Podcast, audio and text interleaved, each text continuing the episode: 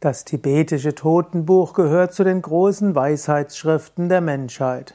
Das tibetische Totenbuch will beschreiben, wie eine Seele den physischen Körper verlässt, beschreibt auch, was man tun kann, wenn jemand stirbt und wie man auch jemandem helfen kann, der den physischen Körper verlassen hat.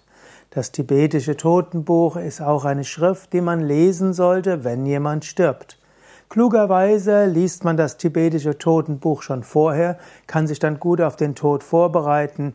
Man erfährt, welche Aufgaben man hat nach dem Tod, welche Geistwesen dort erscheinen können, wie man sich dort verhalten soll, welche Aufgaben man nach dem Tod hat und wie es einem doch gelingen kann, nach dem Tod sich in die höheren Ebenen aufzuschwingen, vielleicht sogar Nirvana, die Erlösung zu erlangen.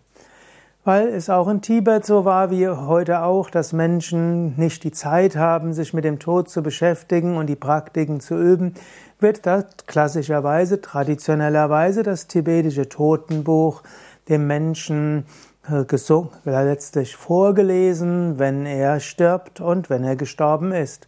Und so erfährt die Seele, wie sie, wie sie sich zu verhalten hat und was sie tun soll. Gut, in dem westlichen Kontext können die meisten Menschen wenig mit dem tibetischen Totenbuch anfangen. Allerdings ist es auch äh, empfehlenswert, dass du Menschen hilfst, bevor sie sterben und wenn sie gestorben sind. Ich habe ja auch das Buch geschrieben, Karma und Reinkarnation.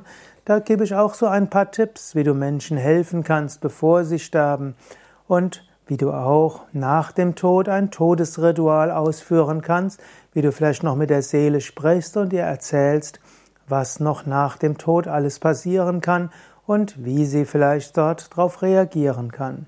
Also kannst du nachlesen im Buch Karma und Reinkarnation. Mein Name Sukadev Bretz.